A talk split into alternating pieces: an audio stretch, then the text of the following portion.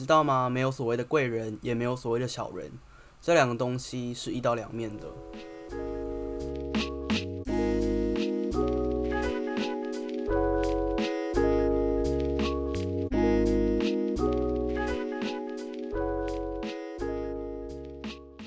欢迎收听《国师不当法师》，我是主持人 Darren。那今天比较特别的是，想要谈一下命理上的概念。那一般我们在讲谁对你好，或是谁对你不好的时候，其实我们很容易去把它统称为小人或贵人。但是其实，在命理上面，在西方的命理上面，其实没有所谓的小人贵人的概念。我自己没有查证过，但是小人贵人，我我觉得会比较像是中式的理解。当然，第一是我们本来就在中华文化下面。那第二的话，我觉得它会比较像是以前宫廷剧当中哦，谁有惠于你，谁对你有恩惠，那那个人好像就是你的贵人。在那种就是阶级斗争明显或者说很重要的地方，有这种人来帮你，或是有人来扯你后腿，其实都是影响至关重要的。对，所以我在想，会不会是以前宫斗的时候，呃，产生的名词？但我这个没有去查证，只是觉得它蛮符合那样子的情境的。对，所以。讲回来，什么是贵人，以及什么是小人？其实从行星上面来讲的话，它就是一个正面能量跟负面能量啊。换句话说，当一个好的行星，它对于你的事情是有所帮助的时候，它就会是好人。它呈现出来，以人的呈以人的方式呈现出来，就会是贵人。那如果它呈现的是不好的，虽然它是吉星，但是它出现的是不好的形式。它就可能会被认为是既好且凶，或者是既好人也是小人。那当然，同时也会有另外一个状况嘛。对称来说，就是会有所谓的好呃小人，也会有所谓的小人，却是替你带来好处的一些状况。对，所以基本上大致就可以分成二乘二的表格这样。那在知道了所谓的小人跟所谓的贵人之后，其实我们要如何去？知道说自己的小人跟自己的贵人是出现在哪个状况呢？或者我们可以这样问，应该说这样子问也比较接近于真实的答案，就是自己在哪一个场合里面比较容易有正面的能量，以及比较有负容易有负面的能量。那这个东西就是需要看命盘了。我接下来会跟你讲，就是在命盘的部分，我们要怎么去查询。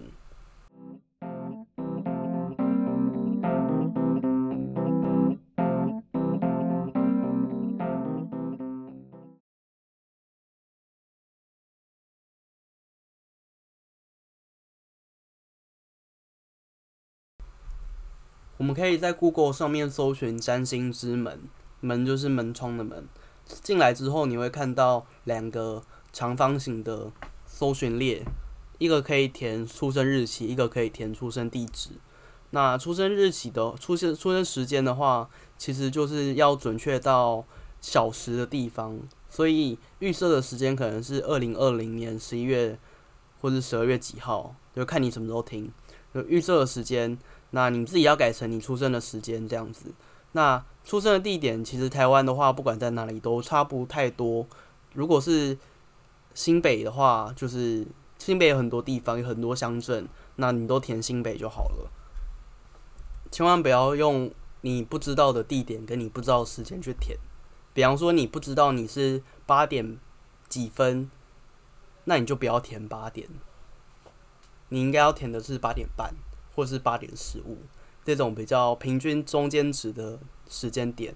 那如果你不知道你出生在哪里，你可以不用管出生地，你可以填你现在的居居所。比方说你现在住在台北，你现在就填台北。那如果你现在住在高雄，你就填高雄。这个是允许的，没有差的。那唯一有差的状况是你可能要移民的时候，这个东西就会有差。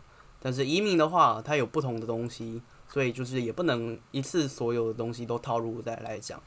那你点进去了一个查询之后，你会看到了它有星有一个星一张星图，有星位、宫位、相位、上升运势、统计、境界分享。对，那基本上都会先看星位啊。星位它的意思其实我们一般也不太这样讲，就是只是讲说行星的位置在哪里而已，就不会再给它一个简称。那这里的行星有太阳、月亮、水星、金星、火星、木星、土星。我刚刚讲的这些东西，它是一般来讲我们的古典占星上面会出现的。换句话说，就是在科学革命之前所出现的一些行星。那天王星、海王星、冥王星都是十九世纪之后才出现的行星。所以这三个东西被称为是现代的多出来的三王星，也是现代会有十个行星的原因。就是七加三，三是后来才发现的，变成十。基本上这一集我就是要讲这个，就是我们要如何去判断说你的贵人跟你的小人在哪里。既然你刚刚都已经有正确的观念了，所以我这里还是为了方便起见，就用这样子的话去解释、去带入，这样子比较有效率。那基本上我们可以看到金星跟火星这两颗行星会比较像是所谓的贵人星跟小人星。不过，其实我对于小人星，如果你硬要把它放上是火星的标签的话，我就觉得很不是很适当。这个是为什么？其实也很难一句话就讲清楚。但我觉得金星就是很典型的贵人星的代表。那你可以看到里面这个星图上面有十二个地方，它把这个星这个披萨切成了十二等份，十二等份代表了十二个不同的人生领域。那你就看一下你的金星出现在哪一个领域。你的金星如果是出现在四宫的话，像我现在点的预设的这个时间盘，它就是四宫的时间盘，就是金星在四宫。所以我们可以知道说，哦，这个人假设真的是有一个人在这时候出生的话，他的贵人就是会就会在他的家庭里面，因为四宫是我们对应给家庭。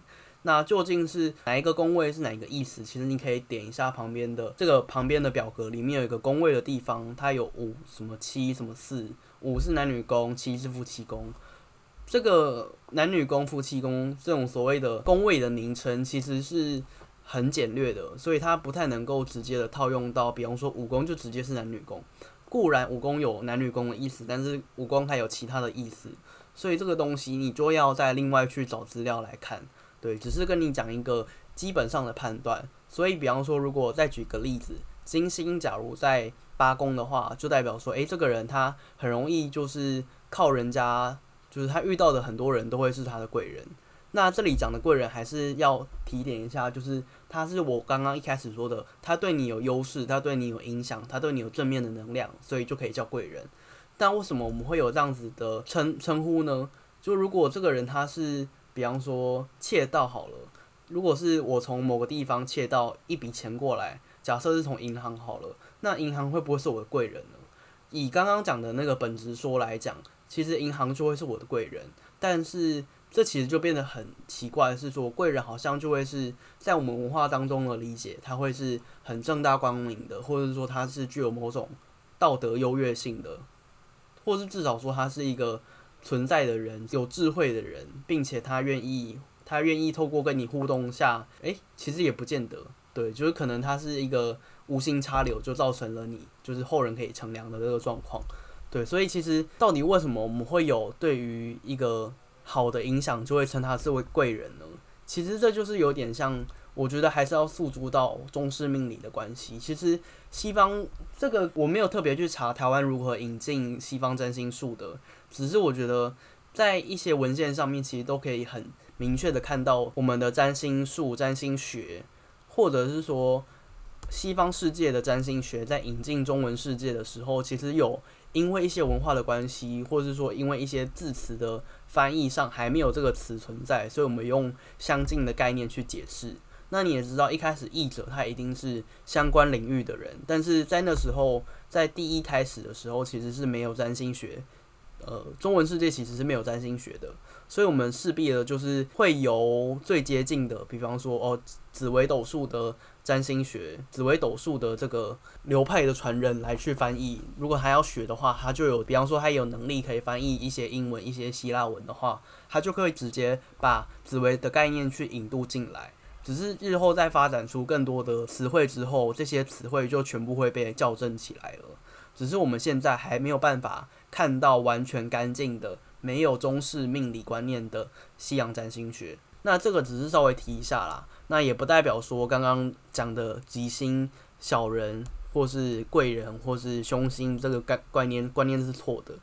反而我觉得更要强调的是说，火星它究竟应不应该当做是小人，这一点还是稍微提一下好了，就是火星基本上它在古典的古典的行星论上面，它是主管了母羊座跟天蝎座。那当然，火星的特质就是比较敢发言，所以如果是小人他敢发言的话，当然可能就会在是你职场上有人会对你不好，这个人可以说是小人。如果有如果有人对你好的话，但是他其实在释放，就是比方说温水煮青蛙好了，那这个究竟是好人或是坏人呢？这个东西我们需要时间来去衡量，我们需要时间去判断它的好坏，综合下来到底是怎么样。那也许它不能抵消，就是假设你有一百分的好，那它同时给你扣两百分的不好，那这个东西其实它没有办法直接变成是负一百分的。有可能你靠那个一百分去得到了一千分，但是你扣掉两百分之后，你总额来讲你还是正的。所以其实要直接说是小人，就很难这样子去讲，这个都有待时间证明。那刚刚讲的剩下的八百分，假设你再过二十年之后，也许它会变负八百分。所以其实就是时间的问题啦。那现代主星，我觉得比较有这个观念的，会比较像是冥王星。冥王星就是个需要时间去验证的行星。当然，他讲的也比较会是那种难以发现的啊，比较是隐晦的一些状况。所以我觉得，就小人来讲，会比较像是冥王星。对，如果是火星的话，就是我觉得勉勉强强而已。对，那今天的这个节目就到这里为止，也录了十一分钟。希望这次的。这个节奏算是还蛮容易入耳的，那也希望就是这个主题是观众会喜欢的啦。那如果你喜欢的话，就请帮我分享出去，或是来我的 Medium 看看，或是来我的粉专以及我的 IG 看看，那都会有不同的内容。就是粉专的话，我觉得会比较像是时事报道啊，或是一些蹭热度的。对，没错，就是蹭热度。那 Medium 的话会比较像是占星普及文章，或者是占星的一些比较专业的冷门的知识。当然，我不会把一些真的能够、真的需要很多成本去取得的资讯去放到上面，因为这个都是需要花时间跟精力去理解的。对，所以观众的话，或者说听众，我觉得其实应该说，我觉得做 Podcast 它的意义在于说要把一些艰难的东西传达给。一般民众，所以对我来说，做 Podcast 的使命会比较像是让大家知道命理不是一个没有深度的东西。这也是我在 Podcast 的简介上面去写到的。我觉得命理是一个它可以套用在各个地方的知识，这样子。就如我前面那集跟学长、跟台大研究所那位，突然忘记他的他的名字在里面叫什么，不过他的频道是讲雷破维，就如同跟他讲的一样啦。这个东西，星座啊、行星这种东西，都是我们理解世界的一个方向。那这个我觉得自己会比较像是西方的五行生克的概念，这个东西这就有点太艰深了，我觉得不是一般民众可以听听得懂的，所以我在这里也不太要去讲这个为什么我会这样子认为。那总而言之，今天的节目就告一个段落，我们就说再见喽，拜拜。